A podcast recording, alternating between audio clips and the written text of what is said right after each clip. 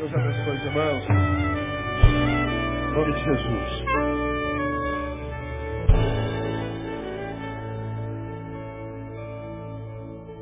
Marcos capítulo 4.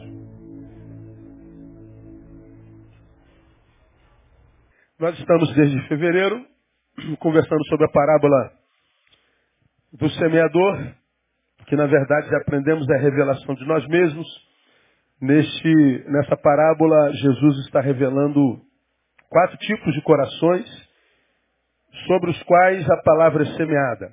E ele fala da diferença gigante que existe entre terra e terra, portanto, entre coração e coração, portanto, entre seres humanos e seres humanos. Fala da diversidade da humanidade.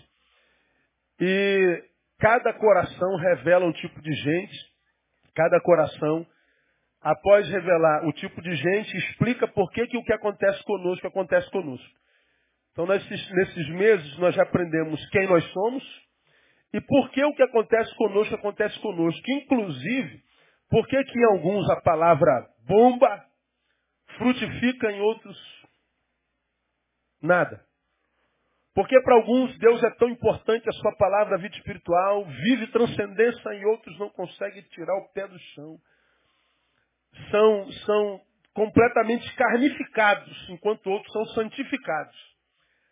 A Bíblia revela quem nós somos, e por que, que o que acontece conosco acontece conosco? Nós estudamos a primeira parte assim. A segunda parte, que a primeira parte foi a revelação de nós mesmos, do que nós somos, a segunda parte, começada em, em junho, foi do que temos sido ao que devemos ser. Na parábola, somos revelados a nós mesmos, juntos do caminho, pedregais, entre espinhos e boa terra. E depois que nós somos apresentados a nós mesmos, nós nos entendemos, porque nós servimos um Deus como nós, não há determinismo na nossa vida. Por isso que Paulo diz, nós lemos 2 Coríntios 5,17, que diz, pelo que se alguém está em Cristo, ele é nova criatura. Portanto, quem é junto do caminho tem a esperança, pode ser modificado. Quem é pedregal pode ter esperança, porque pode ser modificado. Quem é entre espinhos, não fique preocupado, você com esforço pode ser modificado. Porque maior é o poder de Jesus do que a força da personalidade que nós temos. Até de personalidades, Jesus é Senhor. Então não há determinismo. Agora, isso requer é, força, requer sacrifício, requer dificuldade. Quando a gente fala que requer sacrifício, para os que têm muita dificuldade de, de, entender, quando eu falo de sacrifício, eu falo de disciplina, não é sacrifício para ser salvo. Para ser salvo, você não precisa fazer nada. É só crer no sacrifício de Jesus, acabou. Agora, para ser o que você é no coração dele, lutar contra a tua natureza, ah, irmão, aí tem que sacrificar. Porque se você se entrega, a tua carne vai te levar para bem longe da vontade de Deus, com toda certeza. Se você não luta e não tem disciplina contra si mesmo, se você não se nega a si mesmo, se você não carrega a sua cruz, você pode ficar tranquilo. Tua carne de prazer em prazer vai te levando cada vez mais longe do propósito de Deus.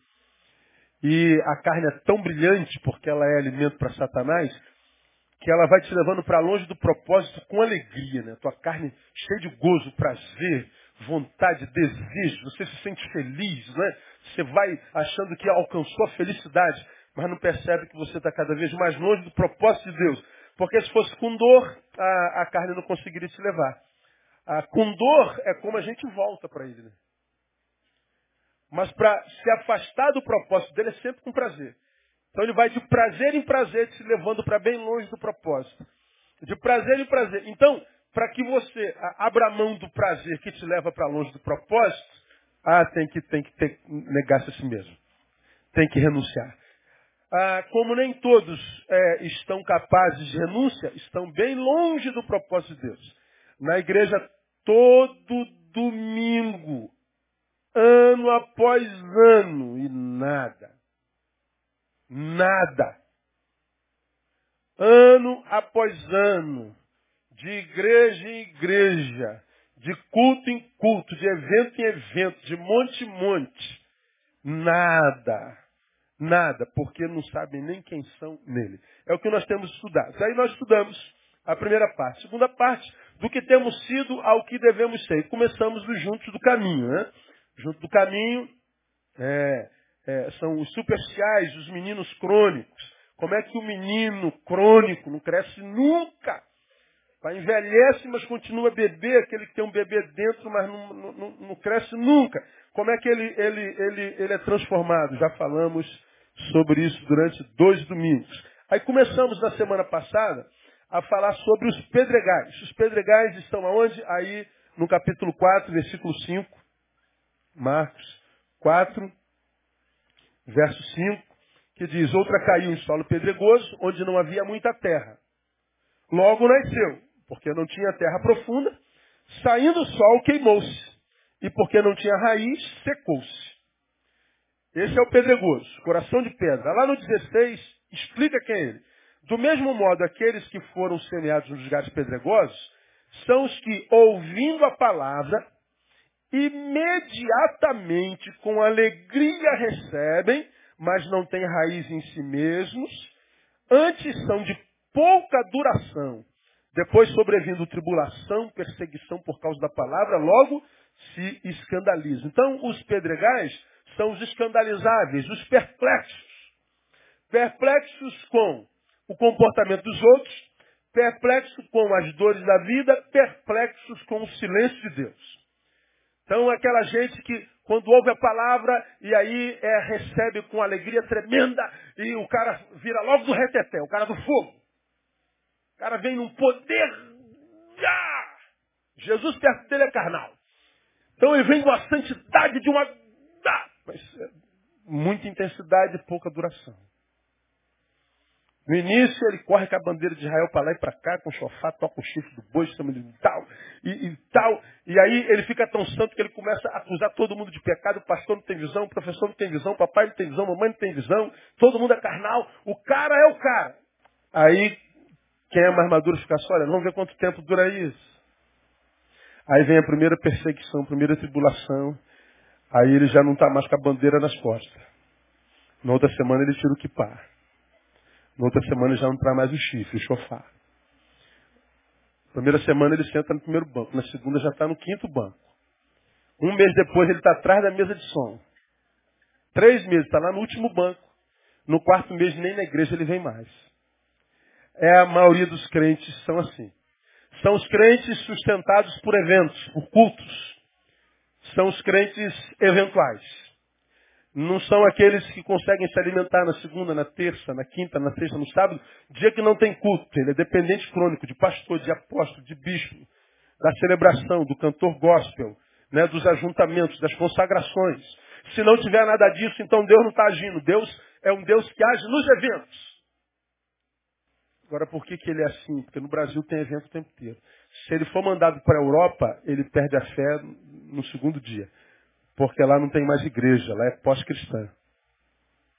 Lá não tem consagração, lá não tem baile gospel, lá não tem Thales Roberto, André Valadão, Ana Paula Valadão. Lá não tem as estrelas. E aí? São os crentes que não conseguem andar em desertos. Como é que os pedregais se, se transformam em terra boa. Nós aprendemos na quarta, no domingo passado. Invista em manutenir aquilo que Deus te tem dado. Ou seja, se você tem dificuldade de manter o que recebeu, se você tem dificuldade, ou seja, é, não tem a bênção da longevidade, você não tem a bênção da permanência, então, como é que você, já que se descobriu nisso, você é, é uma, é uma roda gigante, né? um dia eu estou bem, um dia eu estou mal, um dia eu estou bem, um dia eu estou mal, você é inconstante, se discerne assim, se, se enxerga assim, então seja honesto com você, se enxergue e primeiro, faça a manutenção do que Deus já te deu. Se você tem dificuldade de, de, de, de ir e permanecer, então vá mais devagar. É, viva a fé que já te foi plantada com menos intensidade. Em vez de querer pulsar 15 demônios por dia, expulsa umzinho. Deixa 14 para amanhã. Né? Se você é, virou santo demais e vive acusando todo mundo, acusa só dois por dia. Poupa um pouquinho dessa espiritualidade acusativa, templocêntrica, domingueira, coletiva. Poupa um pouquinho essa energia essa, essa, essa compulsão espiritual de querer, de querer ler 40 capítulos por dia. Ele lê dois versículos e decora. E vai mastigando ele o dia inteiro. Vai repetindo ele, o Senhor é meu pastor, não me faltará, o Senhor é meu pastor, não me faltará. Até que esse negócio cole nas paredes da tua alma, no teu coração. Que quando estiver faltando água, ele brote de você naturalmente. O Senhor é meu pastor, não vai me faltar. Até que essa palavra que vai entrando devagarinho, todavia ininterruptamente, ela vai colando na tua alma, vai montando o novo ser como um mosaico, como um quebra-cabeça, todo dia um pedacinho, vai montando essa, essa, essa, essa identidade espiritual, de modo que um dia ela esteja pronta. Se é que um dia ela fica pronta. Mas se ela não ficar pronta, porque até o dia de Cristo Jesus, ela nunca para de ser construída. A obra não para. Porque a minha igreja, membros da Igreja Batista Betânia, aprendam uma coisa. A espiritualidade não se forma num culto, num evento, numa vigília. A identidade espiritual não se, se molda num ajuntamento, num acontecimento. É no andar com ele todo dia, o dia todo. Ainda que vagamente e ininterruptamente. Você não precisa ganhar o mundo todo num dia. Você não precisa ter desespero espiritual. Porque a primeira coisa que a espiritualidade faz é a paz igual ao coração. Você não tem pressa para mais nada. A não ser viver o hoje, que é tudo que a gente tem. Na verdade, a gente não tem nem hoje, a gente só tem o agora. Se você viver o agora com a graça de Deus, você já é vencedor no nome de Jesus. Então faça manutenção do que você já recebeu. Em vez de ficar buscando novo toda hora, atrás de gente o tempo inteiro, atrás de evento o tempo inteiro, pulando de galho em galho igual macaco. Calma, devagar. Pega o que você recebeu hoje, vai mastigando com o coração, com o cérebro, mastigando, mastigando. Já entrou? Faz igual o boi. Para um pouquinho, rumina, traz tudo de novo para a boca e rumina de novo, mastiga de novo, mastiga de novo. Gaste tempo parado, investindo, manutenindo o que você já recebeu. Como é que a gente faz isso? Aprendemos no domingo passado, reavaliando as fontes do nosso prazer. Aí eu levei vocês para tomar, por exemplo, como Paulo fez isso. Fomos a Filipenses capítulo 4. Volta lá para Filipenses 4 para a gente aprender com Paulo. Em Filipenses 4, Paulo nos ensina como é que a gente faz para manutenir o que Deus já fez em mim, de modo que eu não perca. Filipenses 4, ele está escrevendo para a igreja de Filipe e ele percebe uma igreja ansiosa. Falamos sobre isso. Portanto, meus amados, saudosos irmãos, minha alegria e coroa, permanecei assim firmes no Senhor, amados. Paulo está dizendo assim, estou vendo vocês correndo muito para lá e para cá, estou vendo vocês meio ansiosos, estou vendo vocês desesperados, vocês estão como que, que barata tonta, permaneçam nele. É, é, cuidado para que nessas hiperatividades vocês se esqueçam o que já receberam. Cuidado para que em busca do novo tempo inteiro vocês percam de vista o que já recebeu ontem. Então permaneçam firmes no Senhor, amados. Aí ele continua escrevendo, particularmente o rogo voz que sinto, que sintam mesmo o Senhor, permaneçam unidos, vocês estavam tão bem, o que está acontecendo? Três, peço também a ti, meu verdadeiro companheiro, que as ajudes, porque trabalharam comigo no Evangelho, com Clemente, com outros meus cooperadores, que os nomes estão livres da vida. Aí ele começa a dar conselho, regozijai-vos sempre no Senhor. Outra vez digo, regozijai-vos. Seja a vossa moderação conhecida de todos os homens, peço ao Senhor, não andeis ansiosos por coisa alguma, ah, antes em tudo sejam os vossos pedidos conhecidos diante de Deus pela oração e súplica com ações de graça. E aí então, a paz de Deus, que excede todo entendimento, guardará os vossos corações e os vossos pensamentos em Cristo Jesus. Paulo está trazendo a igreja para a terra de novo. Calma, igreja.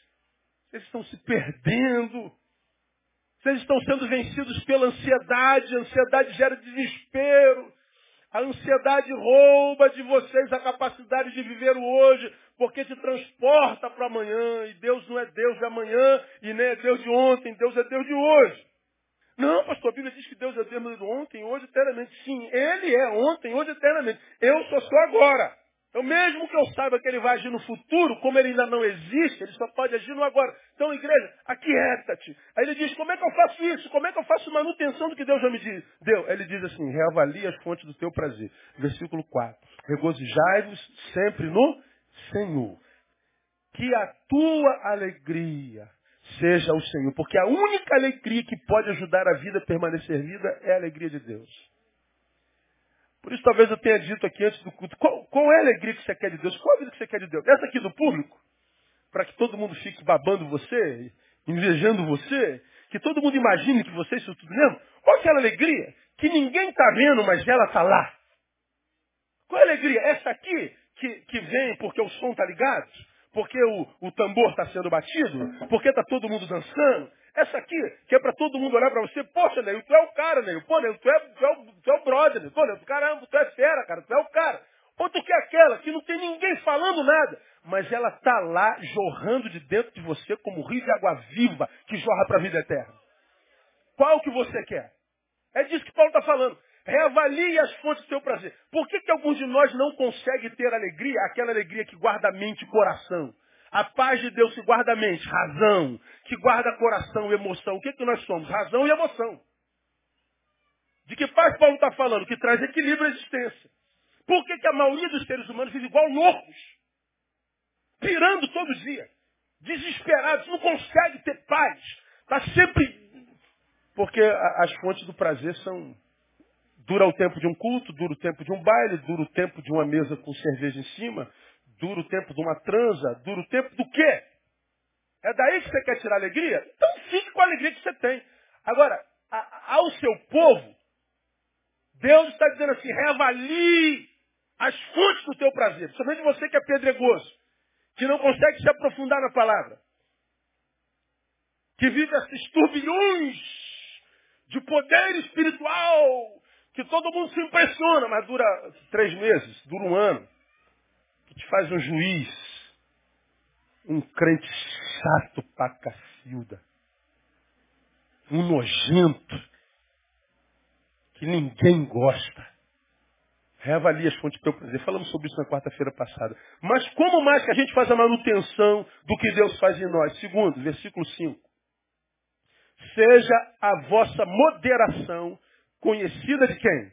De todos os homens. Por quê? Perto está o Senhor. Veja só. O que que precisa de nós ser conhecido nos homens? A nossa moderação. Não é a nossa extravagância. Não é a nossa alegria, não é a nossa inteligência, não é a nossa competência, não é as nossas eficiências, não é a nossa, é, é nossa moderação. Você quer receber glória de homem em alguma área da tua vida? Que eles olhem para você, cara, esse cara é um cara muito moderado, equilibrado, tranquilão, né? Ele, rapaz, é impressionante, né, rapaz, esse irmão, essa irmã, né? Nunca vi esse irmão assim, desesperado, ferrado, não pude. Paulo está dizendo, se existe uma área que precisa ser externalizada, ou seja, portanto, vivida, é, é a moderação. Como é que eu faço manutenção do que Deus já fez em mim? Trabalhe avidamente o seu senso de justiça. Pastor, o que tem a ver moderado com senso de justiça? Champlin diz que moderado, essa palavra, indica imparcialidade, disposição de dar e receber, ao invés de defender rigidamente os próprios direitos. Então, à luz da palavra, o que é ser um ser moderado? É alguém cuja justiça é notória. Ou seja, ele quando, quando, quando é lido pela vida, ele não está sempre na vida reivindicando seus direitos, lutando só as próprias causas, vivendo uma vida de mão única, ou seja, só em direção a mim. Ele não é aquele ser que está no centro do universo, achando que todos os outros no universo, qualquer um que não eu, existem em função de mim mesmo. Então minha mulher existe para mim, meu marido existe para mim, minha mãe para mim, meu pai para mim, meus amigos para mim, meus empregados para mim, Deus para mim, eu sou o centro do universo. E quando não acontece como eu quero, quando não respondem às minhas projeções, pronto, eu me. Conhece alguém assim? Para ser feliz tem que tudo dar certo. Para ser feliz tem que fazer como ele quer. Para ser feliz tem que responder à forma como ele projetou. Para ser feliz ele tem que ser tratado como se fosse o centro do universo. Bom, ser o centro do universo, aprenda, não é cristianismo, isso é humanismo. Né? Não foi Protágoras que disse que o homem é o centro de todas as coisas e todas as coisas convergem nele. Só que nós não somos humanistas. Porque não tem como ser. Porque nós não somos o centro do universo e nenhuma coisa converge na gente. Então, como é, pastor, que eu faço manutenção do que Deus deu a mim? Eu preciso lutar para transcender de qualquer jeito a meninice que como pedregoso me acompanhou até aqui. Preciso matar o menino que habita em mim. Quando eu falo matar, é diminuir o poder dele em mim, porque o menino não pode morrer totalmente. Tem que ter uma criança em nós para a gente brincar um pouquinho, sim ou não? Tem que ter um moleque que sorri, que faz a arte. Se o menino morre, a gente não faz mais gracinha, a gente não, a gente não brinca mais no cinema, a gente não vai mais para praça, a gente não joga mais futebol, a gente não brinca mais de boneca, a gente não conta mais piada, a gente não faz arte mais. O menino tem que estar lá. Agora, o menino, ele tem que aparecer só quando o homem que nos domina diz assim, aparece aí, moleque. Homens sérios, senta um pouquinho agora, é hora de brincar. É hora de celebrar a vida. E isso é totalmente bíblico, foi Jesus quem nos ensinou. Jesus sentado com um grupo de gente falou assim, pô, cara, vocês são muito esquisitos, vocês são doentes. Aonde que Jesus falou isso? Eu, eu, eu, eu cantei música e vocês não cantaram. Eu toquei instrumento e vocês não dançaram. Pô, então os caras são sérios demais. Deve ser o povo da reflexão, da contrição, né? Então vocês é, tocam música vocês não cantam. Canto canções vocês não celebram. Então, vamos para outro lado. Então eu vou cantar lamentação. Pois vocês também não choram. Pô, vem Jesus comeu e bebeu, você, vem João não comeu nem bebeu, você diz, tem demônio. Vem Jesus comeu e, e, e bebeu, é glutão e bebedor de vinho. Pô, cara, se eu toco samba, você não samba. Se eu toco canto gregoriano para você chorar, você não chora. Eu te convido para churrascada, você diz que eu sou bebedor e comilão. Eu te convido para fazer um jejum, você diz, eu tenho demônio. Do que, que Jesus está falando? De gente que é impossível agradar, é gente azeda na vida. Ele está falando de gente que adoeceu na alma, cuja morte habita o ser, e enquanto ser vivo, vive a morte. Morto não tem apetite de nada. Não há nada que apeteça um defunto. Você pode ir em qualquer cemitério amanhã e entrar na primeira capela. Tiver um cara deitado na capela, tu pode levar uma picanha daquela mal passada, quentinha. Pode levar até dentro de uma churrasqueira transportável e botar no ouvido dele assim, a fumacinha saindo, ele não vai se mexer. Porque nada apetece ao defunto. Jesus, quando escreve para essa gente, está dizendo, vocês estão mortos. Não há nada que as faça celebrar. Ou seja, a criança não existe mais. A criança está lá. Agora, quando eu falo que a gente precisa é, trabalhar avidamente nosso senso de justiça, é transcender a meninice, porque os meninos são muito bons no momento específico, particular da nossa existência. Mas tirando as especificidades da nossa existência, o menino só atrapalha. Porque a vida é tão dura, corrida, competitiva, que quem tem que estar em campo é o homem e o homem guerreiro. É o cara que toma decisões. É o cara que diz assim, pô, ninguém vai não, cara, isso tem que ser feito, irmão. Ninguém faz, faço eu, pronto. E tu pega e realiza e acabou.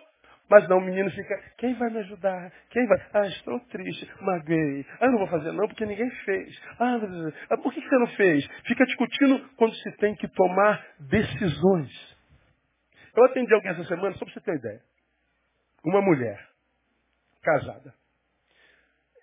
O pastor estava agendado tal, e ela veio e sentou. Eu dou uma hora para cada atendimento, né? Ela foi falando das benesses do marido. Pastor é um homem amoroso, querido, o melhor pai que meu filho podia ter. Olha um homem de Deus, um homem querido, a vizinhança toda gosta dele, os colegas de trabalho. Falou da festa de aniversário que fizeram quando ele fez 40 anos de idade. E ele foi, foi, foi escrever um livro sobre isso. Esse homem vai ser arrebatado na semana que vem. E ela foi falando, e ouvir isso é tão, tão difícil, porque a gente só ouve desgraça do marido e da esposa.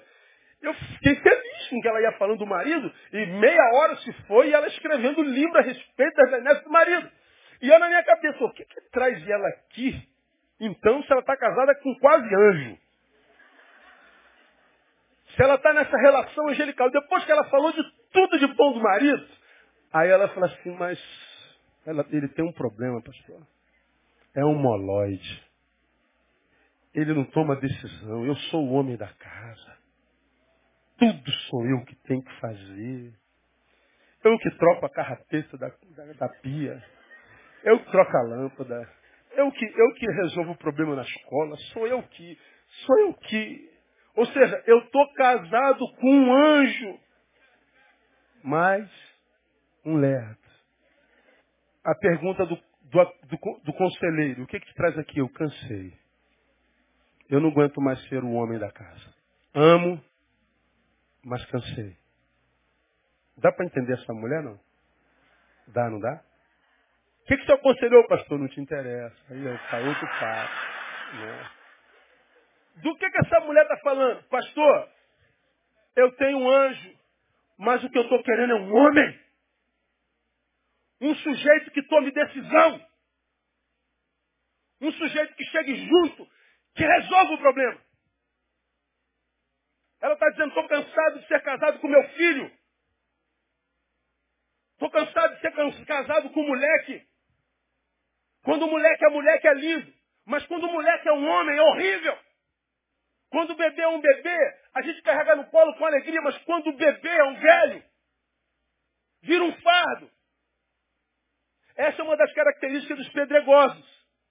São escandalizáveis.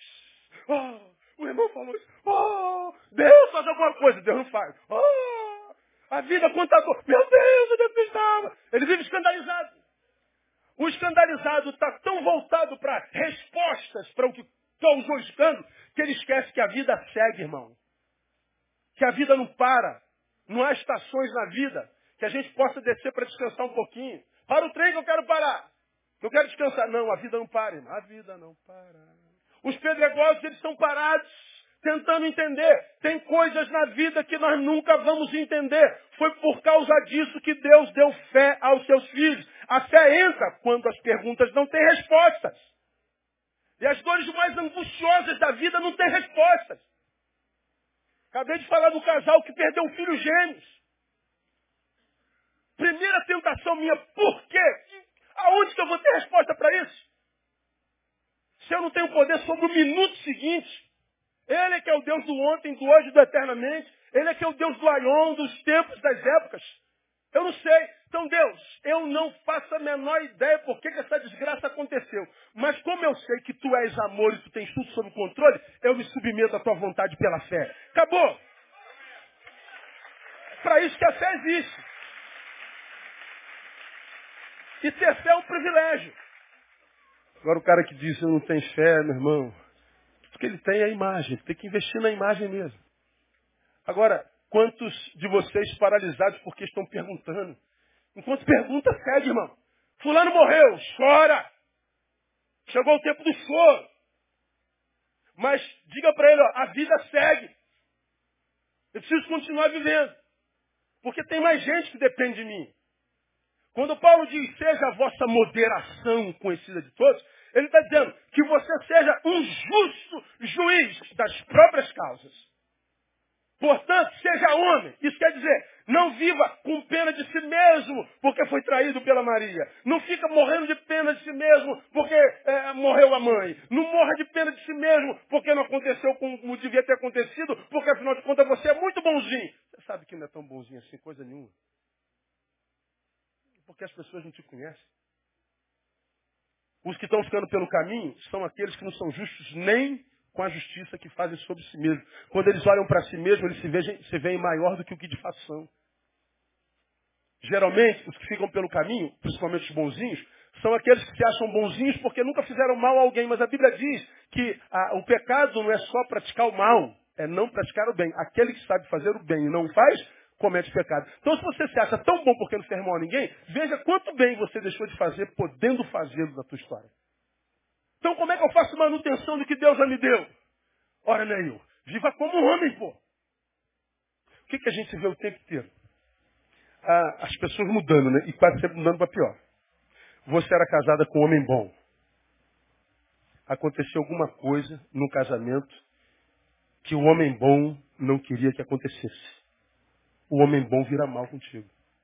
Você é casada com uma mulher boa. Aconteceu alguma coisa que a mulher boa não queria que acontecesse no casamento. E ela muda e agora ela vira o teu algoz. Aí o que, que acontece? Bom, você amava o homem bom e agora o homem bom é mau. Ele é quem te produz a maior dor. Bom, o que, que você pode fazer sobre o homem bom? Nada. A única coisa que pode fazer é permanecer quem você é. Agora, quem são os que ficam pelo caminho?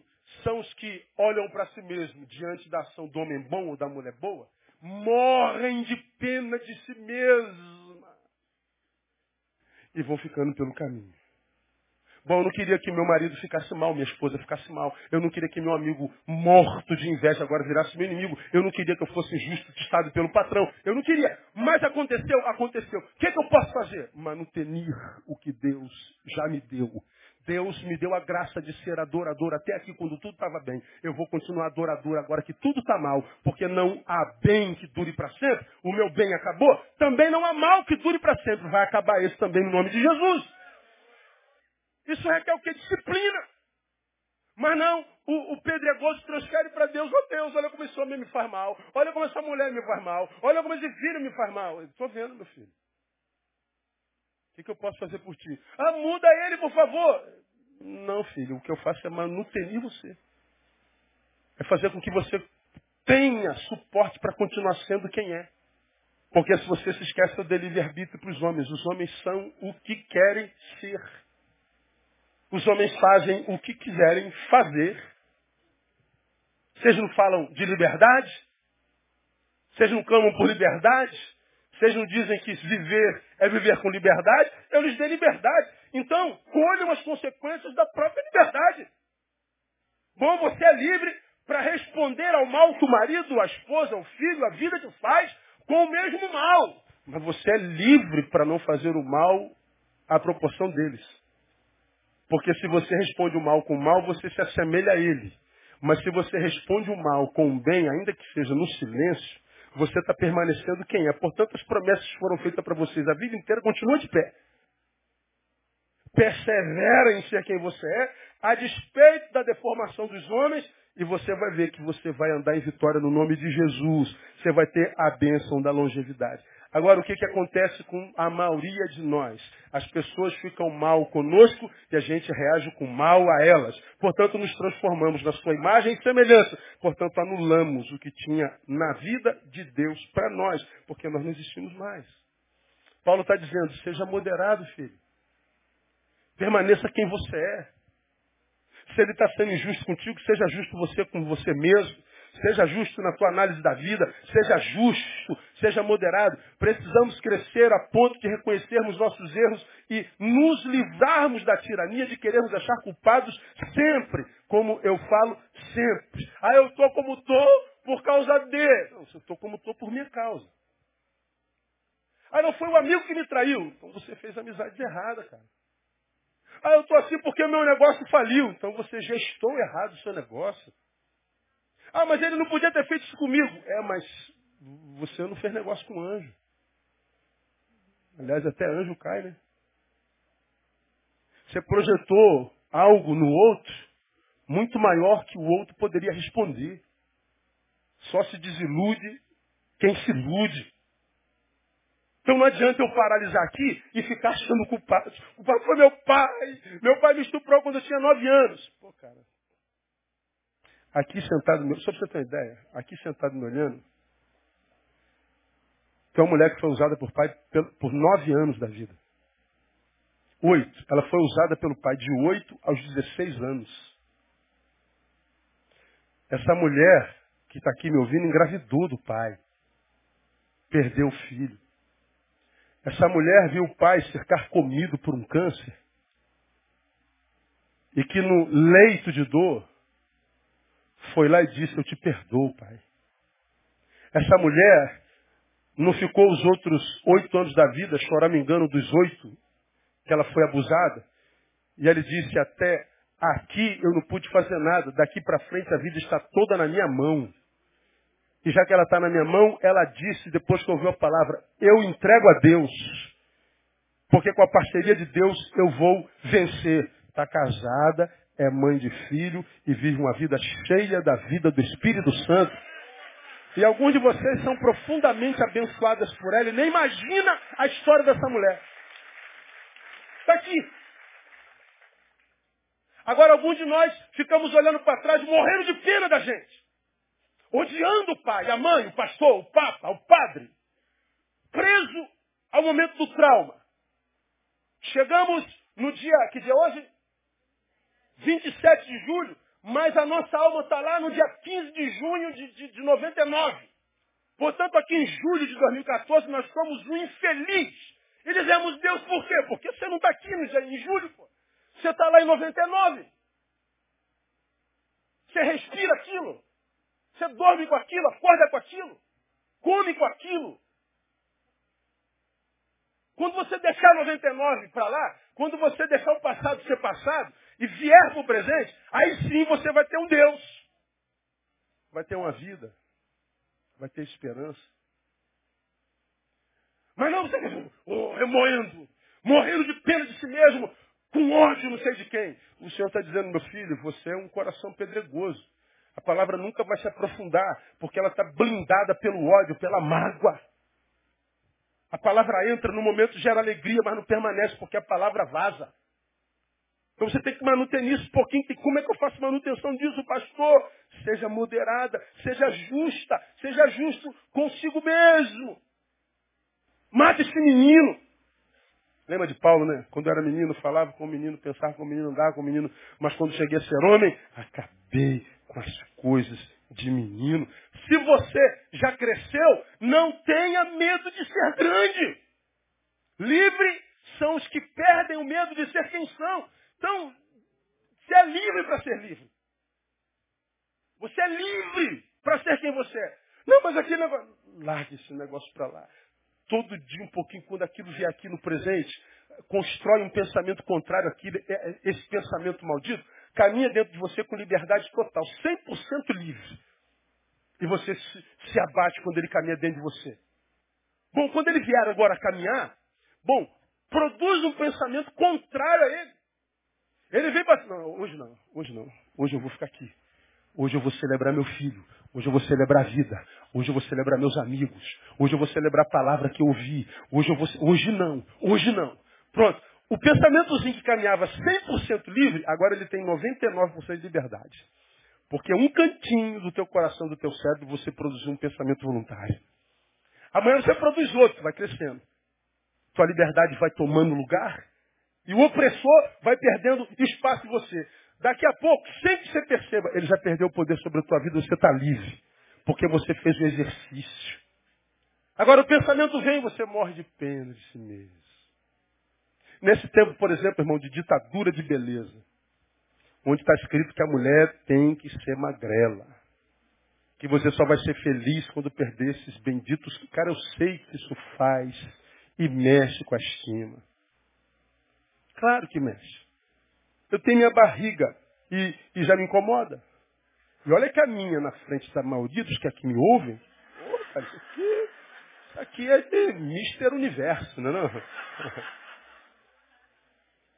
A barriga incomoda. Agora, é, incomodar sem paralisar nenhum minuto.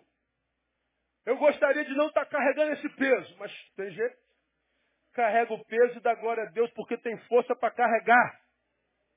E enquanto carrega, vai perdendo peso devagar. Mas não espera perder o peso para ser feliz, pô. Porque se você estabeleceu, como você já ouviu falar aqui, um lugar para ser feliz, ou seja, um lugar da magreza, você está dizendo, enquanto eu for gordo, eu não vou ser feliz. É igual o solteiro que estabeleceu o casamento como lugar da felicidade. Nunca vai ser feliz solteiro. E você já aprendeu citando Ed René que felicidade não é um lugar onde se chega, é um jeito como se vai. A felicidade está não ter um lugar para ir. Porque um lugar a gente nem sabe se vai chegar. Então felicidade não é a priori ter um destino, é ter um lugar no qual se sabe, não se quer machucar. Ou seja, é vencer a inércia. Se você está vivendo, irmão, você está caminhando, dá glória a Deus e celebra a Deus por isso. Ah, mas pastor, ainda não estou como eu queria. É possível que você nunca venha estar. Mas não espere a vir estar para ser feliz. Dá felicidade no agora, no nome de Jesus. E enquanto eu não agradecer pelo que tenho, possivelmente eu não tenha o que sonho. Alguns estão tão envolvidos com o sonho lá na frente que se esquece de viver o presente aqui atrás. E aí a vida vai perdendo sentido. Você está deixando de ser moderado. Deixe de ser vítima de si mesmo, esperando mais do que os outros podem te dar. Quando eu fico esperando demais dos outros, eu estou sendo vítima de mim mesmo. Sabe por quê, irmão? Ninguém tem obrigação de fazer nada por nós, não, cara. Quem foi que disse pra gente que o outro tem obrigação de me abençoar? O faz por generosidade, bondade, misericórdia. Agora o outro está cheio de problemas. Esse cara que está sentado do teu lado aí, irmão, isso é o problema em pessoa. Olha para essa nuca que está na tua frente. Essa nuca está inundado de problema aí dentro. Isso, isso é um poço de desgraça. O que não é problema nenhum se esse poço de desgraça estiver cheio da graça de Deus. Não é problema nenhum. Nós somos problemas personificados. Nós somos problemas ambulantes. Dentro de nós habita um mundo insondável que clama por respostas e significados. Por que, que eu tenho que abrir mão do meu para responder significados buscados pelo seu? É só se for por graça e misericórdia. Agora, lançar sobre o outro a obrigação de me fazer feliz é enganar-se a si mesmo. Só se desilude quem se ilude. Trabalhe avidamente seu senso de justiça. Eu fico por aqui porque eu quero ir para o outro tópico e último dos pedregais, que é para a gente chegar no Entre Espinhos no que vem. Como é que eu faço a manutenção do que Deus me deu? Reavalie as fontes do teu prazer. Segundo, trabalhe avidamente seu centro de justiça. Terceiro, versículo 6 do capítulo 4 de Filipenses. Não andeis ansiosos o quê? Por coisa alguma. O que, que eu faço para manutenir o que Deus me deu? Desapegue-se. Entendi a risadinha. Desapego é difícil, é? É comercial isso? É? De que? De que? Oeste? OLX. O que, que é isso? Ah, negócio de venda. É, por fora. É isso. Vamos ouvir o OLX. Baixa o aplicativo no teu cérebro. Encheu o saco, anuncia e vende. Doa, joga fora. É isso aí mesmo. É mesmo, tem isso? OLX? É. Desapegue-se. Desapegue-se. Eu nem sabia disso. É o Espírito Santo ministrando no coração. Desapegue-se até que coisa alguma consiga gerar ansiedade em você. Aí o ansioso fica maluco. Ah, mas pastor, como, que, como é que coisa alguma gera ansiedade? Isso é impossível. Oh meu Deus, é o Deus do impossível. Jeová Jireh, o grande é o Shaddai. Ou não é Deus do impossível? O que é impossível aos homens, a Deus é possível. É possível para Deus.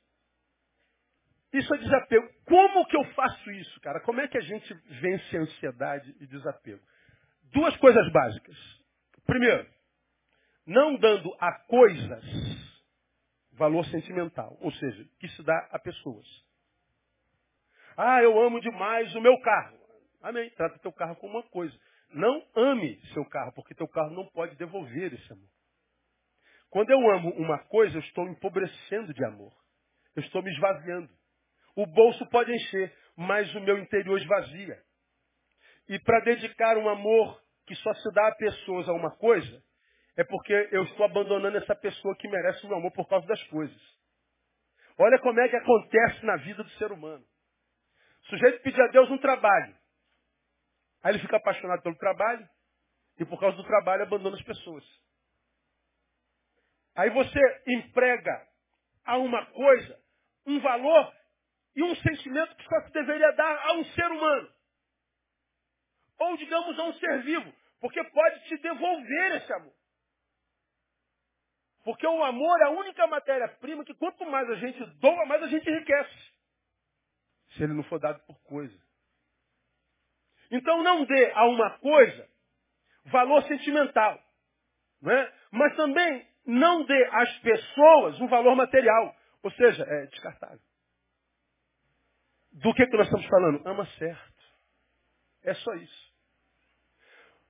Porque esse amor, esse, esse sentimento tão lindo, tão terno, tão romântico, que a gente imagina que ele só faz bem para a alma. Quantos apaixonados nós temos aqui? Todo mundo está apaixonado por aquela carinha de apaixonado. Oh, estou apaixonado. E a gente imagina que esse sentimento chamado amor, essas quatro letrinhas juntas, aí geram só coisa boa para Não, se a gente amar errado, o mesmo sentimento que gera a maior alegria no peito de um homem, gera a maior tristeza no peito desse mesmo homem. O amor é uma faca de dois gumes. Portanto, eu aprendo que eu devo amar corretamente. Como a nossa vida se relaciona no mundo subjetivo, mas também no mundo objetivo. E o amor deve ser a nossa regra. Então eu tenho que aprender a amar uma coisa como uma coisa e amar gente como gente. Então eu tenho que amar certo. Se eu tenho um carro, uma casa, se eu tenho uma vida material, eu devo valorizar tudo que tenho, mas não devo amar ao ponto de, caso perca, minha vida perde sentido. Eu tenho visto tantos de vocês querendo morrer porque um carro foi roubado. Roubaram minha bicicleta, pastor, vou me pular da, da ponte Rio-Niterói. Aí dá vontade de falar, pula, miserável. Pula, você merece. Você acha que a bicicleta vale mais do que a tua vida? Mas tem o oposto. Você se dedicou tanto a um homem ou a uma mulher que você quase tratou como Deus. E não sabe que tratar uma pessoa como Deus é lançar sobre ele a obrigação de realizar a mim enquanto ser vivente. A minha alegria está na sua mão. A minha alegria eu temo quando os pais falam assim, meu filho, a minha vida. Meu marido, minha, vida. Não, a vida do teu filho é uma coisa, a tua vida é outra. Como diz José Saramago, o filho foi uma coisa que a vida nos deu, que Deus nos deu, para que nós aprendêssemos a exercitar um amor que fosse além daquele que a gente pudesse descrever. Mas o filho é filho e eu sou eu. E eu devo amar meu filho, que está a ponto de dar a vida por ela, se necessário for. Mas devo amar também ao ponto que, caso eu perca minha filha, eu chore rios de água. Mas depois eu levanto e digo, a vida segue. Eu devo amar a minha mulher como quem ama a igreja, como Cristo amou a igreja, que se sacrificou por ela. Mas se a minha mulher vai embora, eu me ame com amor tão grande como aquele que eu amava, a ponto de dizer ela foi embora porque não quis estar comigo. Mas eu não vou abrir mão de mim mesmo. Devo ser um funcionário dedicado à minha empresa, à, à, à bênção que Deus me deu. Sim, mas se essa dedicação à coisa que eu faço rouba de mim o pai que eu sou, o amigo que eu sou, a mãe que eu sou, o adorador que eu sou, essa coisa está me deformando. Está gerando em mim uma paraplegia, está matando uma área da minha existência. E eu tenho que equilibrar essa relação. Isso é vida pura. Nem parece evangelho, né? Porque o evangelho que a gente ouve é sempre mágico. Uma, uma oração resolve. Uma campanha resolve. Sete semanas da prosperidade resolve. As 90 sexta-feira do poder resolve. E a gente vai se auto-enganando, se auto-enganando, se auto-enganando, se auto-enganando. Nós precisamos amar, certo. Nós precisamos ver a força do desapego. Porque o desapego é uma bênção. A gente fala assim, mas pastor, eu não, eu não consigo tratar com essa frieza. Não estou falando de frieza. Eu estou falando que eu amo de tal forma que eu dou ao outro direito de ser ele mesmo. E dar ao outro direito de ser ele mesmo é, sendo ele mesmo, inclusive, sendo ele mesmo, ter o direito de não querer estar mais comigo. Mas caso me ame tanto quanto eu ame, saber que ele está comigo por puro amor e não por pena, não por obrigação, e não por qualquer sentimento que não o amor que nos une. Quando Deus pensava não é bom o homem estar sós, que o homem esteja só, ele estava pensando nisso. Amar corretamente. Como que a gente faz isso, pastor? Meditando mais e melhor naquilo que eu vou chamar de riquezas abstratas da vida. Mas por que, que eu vou chamar de riquezas abstratas da vida? Porque eu tiro de Paulo nesse mesmo capítulo. Nós estamos onde? Não andeis ansiosos por coisa alguma, não é? Seis. Aí, se a gente pratica isso, tem uma promessa no 7, olha lá. E a paz de Deus, que excede todo entendimento, guardará os vossos corações, emoção e os vossos pensamentos, razão em Cristo Jesus. Ele está dizendo assim, se você desapegou, se você é, fez uma avaliação das suas fontes de prazer, né? Se você trabalhou avidamente seu centro de justiça, é moderado, então a paz de Deus vai inundar a tua interioridade. Ou seja, a tua paz, a tua felicidade não vai ser aquela do baile, do culto, do ajuntamento, aquela que você está sozinho e ela habita teu ser. Então, a minha felicidade não depende mais da Andréia, que é minha esposa, não depende da Tamara, que é minha filha, não depende da minha igreja, que é meu, meu trabalho, não depende do, do, da minha moto, que é uma coisa. Não, a, minha, a paz que eu tenho é de Deus, é de origem divina. Roubaram sua moto, pastor. Puxa, foi Deus que me deu. Ô, senhor, tinha uma viagem amanhã, hein? Caraca, meu. Não tem problema. Quando o senhor puder, o senhor me dá outra? Ele vai dar. Pastor André foi embora. Como? O senhor o tomou? Era dele. Deus me ajuda, empresta um lenço aí, porque vai ser bravo. Eu acho que eu vou empobrecer tanto, acho que eu vou ser tentado olhar para a vida e falar assim, o que, que adianta caminhar sem ela? A gente brincando, falando a verdade, eu digo para assim, você está proibida de morrer antes de mim. Eu não consigo nem me imaginar sem Andréia. Dependente. Mas amo de tal forma que olho para ela e digo que a minha mulher não é minha que a minha filha não é minha. Esse pronome possessivo, quando a gente fala sobre uma criatura de Deus, não existe. André foi embora com outro alguém. Deus, meu Deus, vontade de matar o outro alguém, matar ela também, matar todo mundo.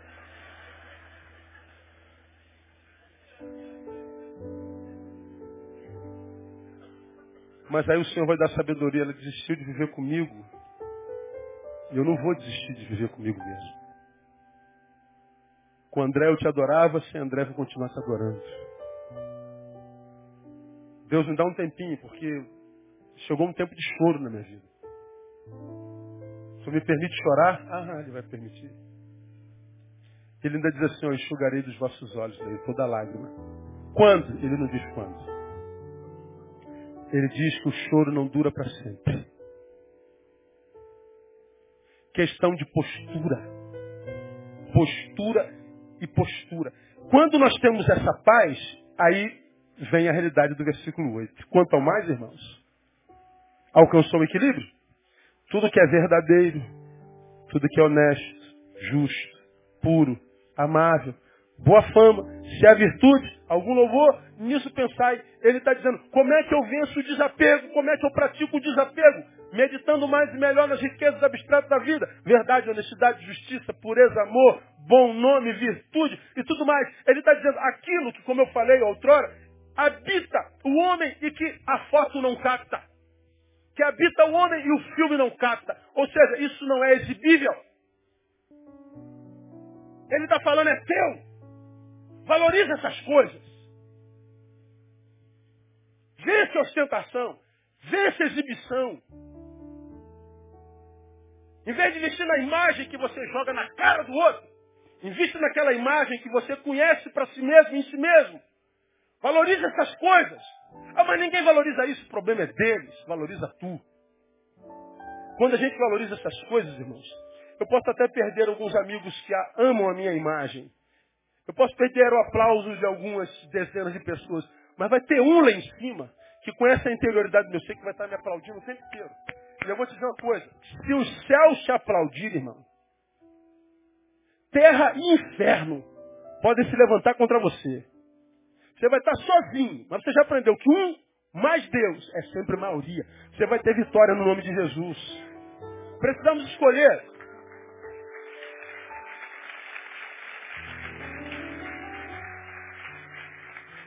a quem vamos agradar. Eu tenho que sair dessa, dessa hipervaloração do objetivo, do, exibicionismo, da coisa material, da coisa é, é, é, é mensurável. Eu tenho que me retirar de vez em quando para valorizar as coisas não mensuráveis.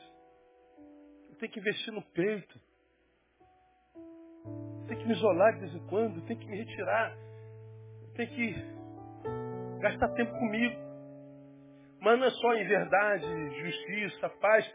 A, a gente se retira para investir em flores, em animais, em poesia, em leitura. A terra empobreceu esse mês terrivelmente. Nós perdemos três grandes poetas e escritores. João Baldo Ribeiro, Rubem Alves e o Ariano Suassuna. Eu falei, Deus, tu estás arrancando os poetas da terra. Aí a minha mente viaja, né, meu? André dirigindo, falei assim, será que Deus está poupando esses homens, porque o poeta tem um coração muito sensível.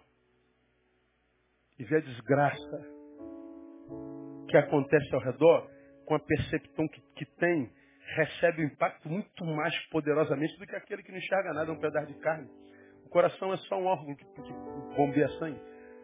Quem tem sensibilidade de Deus, ele capta muito mais, tende a sofrer mais ainda, porque é sensível. Eu falei, Deus, será que está vindo um tempo tão terrível que esses homens que apetecem a terra, que o colorem, que dizem coisas que a foto não capta, que não aparece no Facebook, não é? que, que, que, que a ressonância magnética não mostra, que a raio-x, essa gente só está tirando de nós.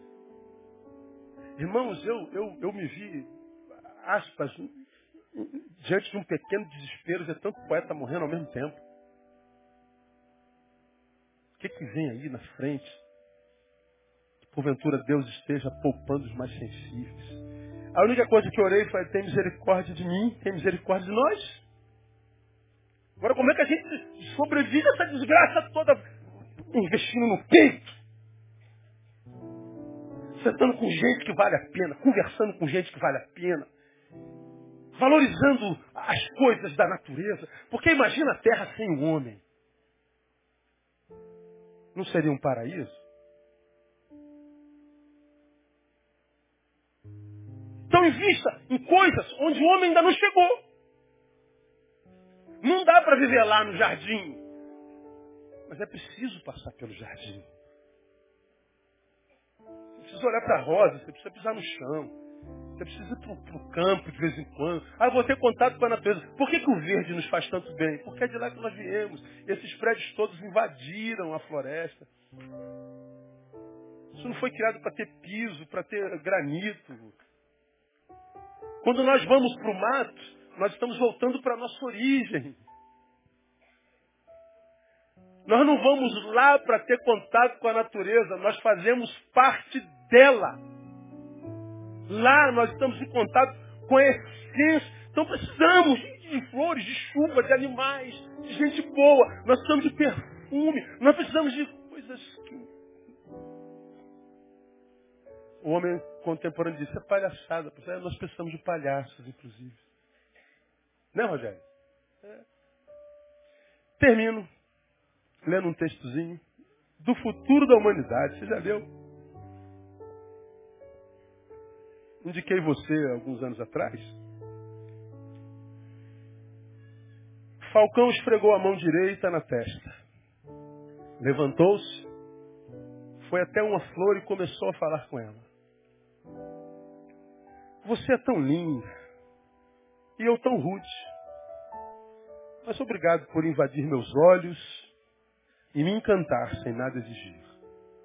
Olha o maluco falando com a flor.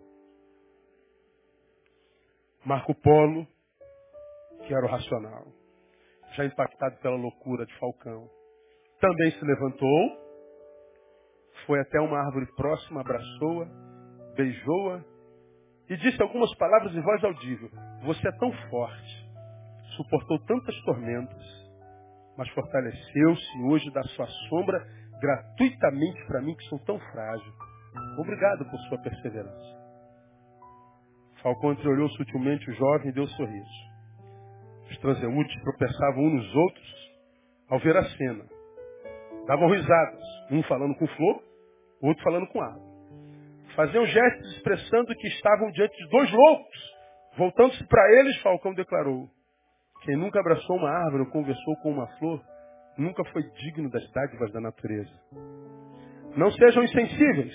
Aprendam a amar quem tanto lhes dá. Dá para entender? Você está no sol escaldante do verão do Rio de Janeiro, que deu 50 graus. Você então para debaixo de uma árvore. O sensível diz assim, obrigado por essa, por essa sombra. O insensível maldiz a vida por causa do calor, que é forte.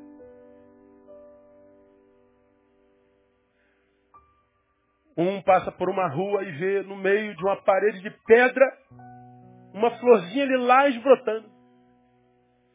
Ele diz, como a vida é pedregosa, o outro diz, obrigado pela beleza desse lilás.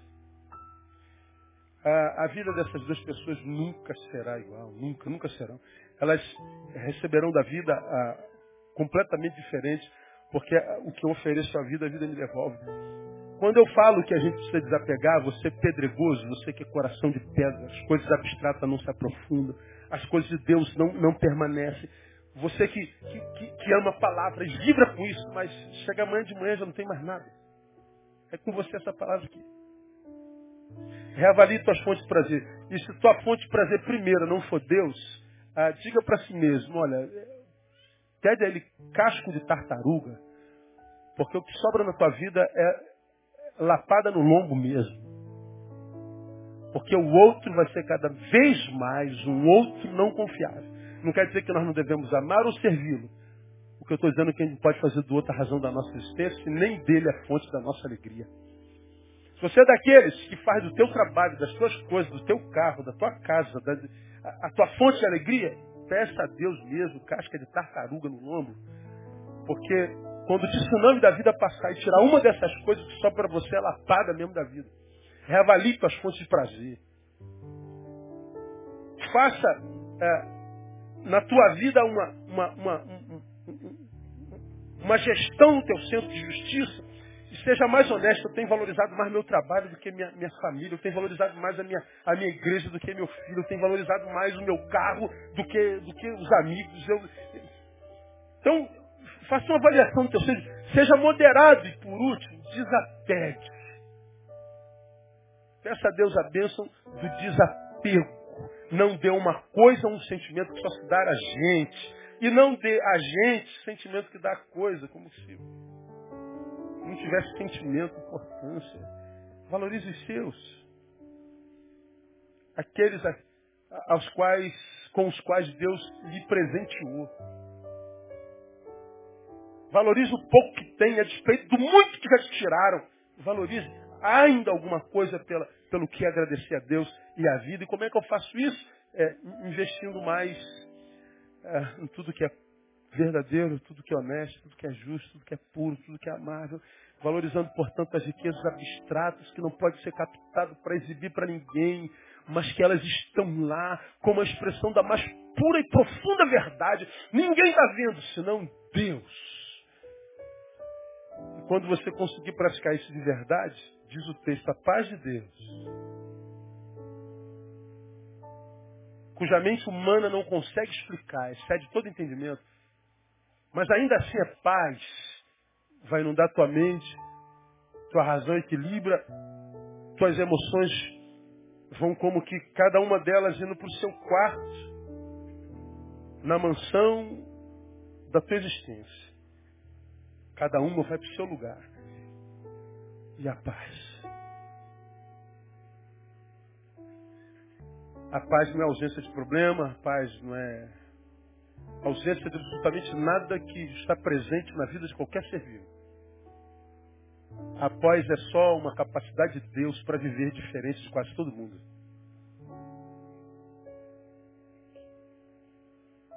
Porque há um povo no meio desses sete bilhões de gente que habita a Terra que ele resolveu simplesmente chamar de meu povo. Sete bilhões. No meio deles ele disse, você é meu povo. Vós não escolheste da mim, eu vos escolhi. No meio de 7 bilhões, ele resolveu pensar alguns. O que eu posso fazer, irmão? Ah, eu não concordo. É ele quem faz. E se ele pensou você, te pegou pela cabecinha e botou aqui, ó, no seu rebanho. Ele diz assim, ó, que vem aí é brabo, hein? Não temais, porque eu vou capacitá-los para tudo e qualquer coisa. Olha, o que vocês vão ver vai ser desesperador. Vocês vão ver pessoas perdidas, enlouquecidas. Não faça deles a tua motivação. Em mim, vocês vão poder todas as coisas. Isso não tem a ver com igreja, com batista, com civil.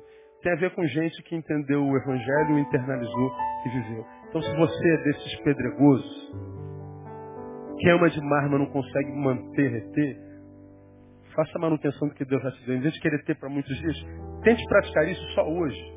Pega essa palavra ali com o Jorge, vai ouvindo todo dia. Preciso melhorar aqui, preciso melhorar ali.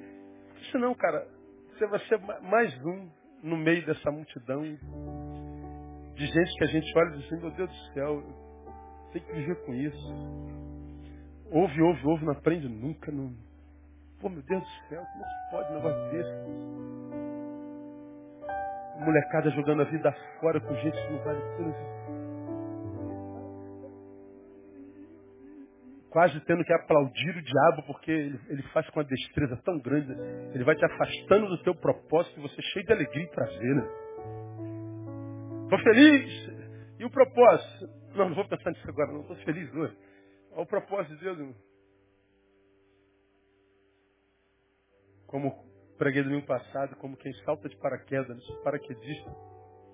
Sério? Estou voando, liberdade. Meu Deus, estou voando, sou paraquedista do exército. É. Voando, está nos ares, está nos lugares altos. Paraquedista. É, mas está em processo de queda. Liberdade, alegria, nas alturas, mas em processo de queda. Teu futuro é o chão.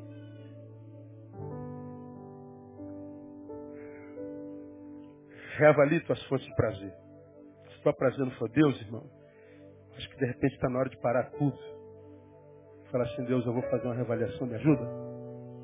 Ele diz que vai te dar entendimento, vai te capacitar, te ajudar a viver um dia de cada vez para não somar tantos amanhãs e tantos ontem, senão hoje fica insuportável. E você vai de dia em dia, vivendo o que João diz, que ele nos abençoa de graça em graça, com graça sobre graça, dia após dia, todo dia, interruptamente, porque a graça de Deus basta. Quem tem entendimento, entenda.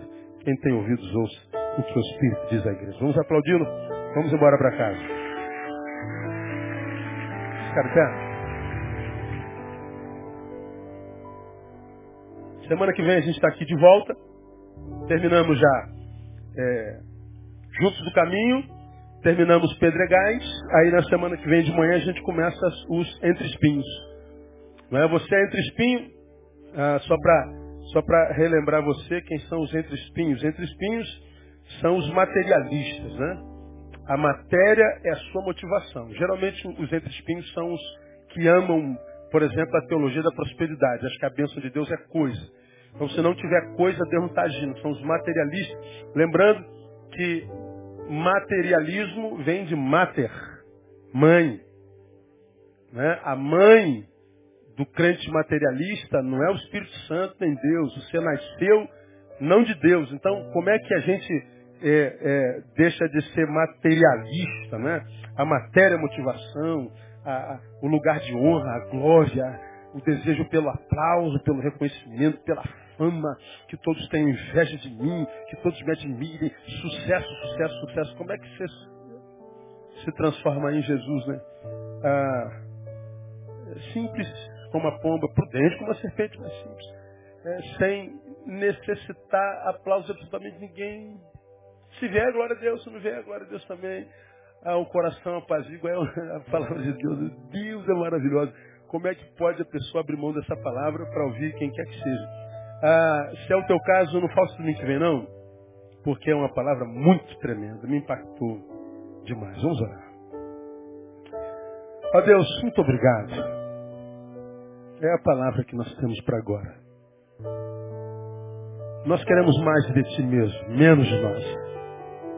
Mais de ti, menos de nós. Que tu cresças e nós diminuamos.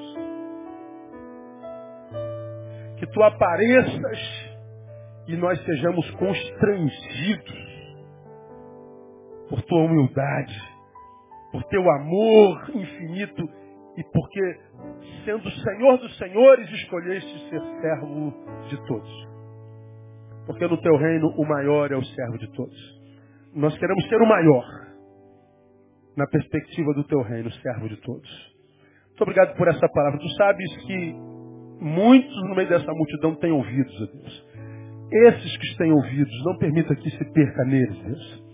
Que eles sejam transformados mesmo de glória em glória na presença e na imagem do Filho do seu amor. Que nós sejamos cada vez mais parecidos com Jesus. Que o aplauso venha do céu, mesmo que a gente perca o dos homens.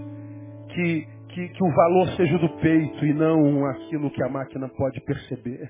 Que a alegria seja, ó Deus, aquela que os homens não veem, mas que habitam em nós em verdade. Que nós sejamos livres de ser uma face. Dá-nos essa alegria e te daremos glórias. Porque sabemos que é promessa do Senhor na tua palavra. Fala conosco ainda nesse dia, logo mais à noite, quando estivermos reunidos, que a tua palavra possa também impactar o nosso coração e fazermos melhores para a glória do teu nome. No nome de Jesus oramos agradecidos. Amém. E glória a Deus. Aplauda ele. Até logo mais às 18 horas eu estou aqui e aguardo você. Não saia sem dar um abraço no teu irmão.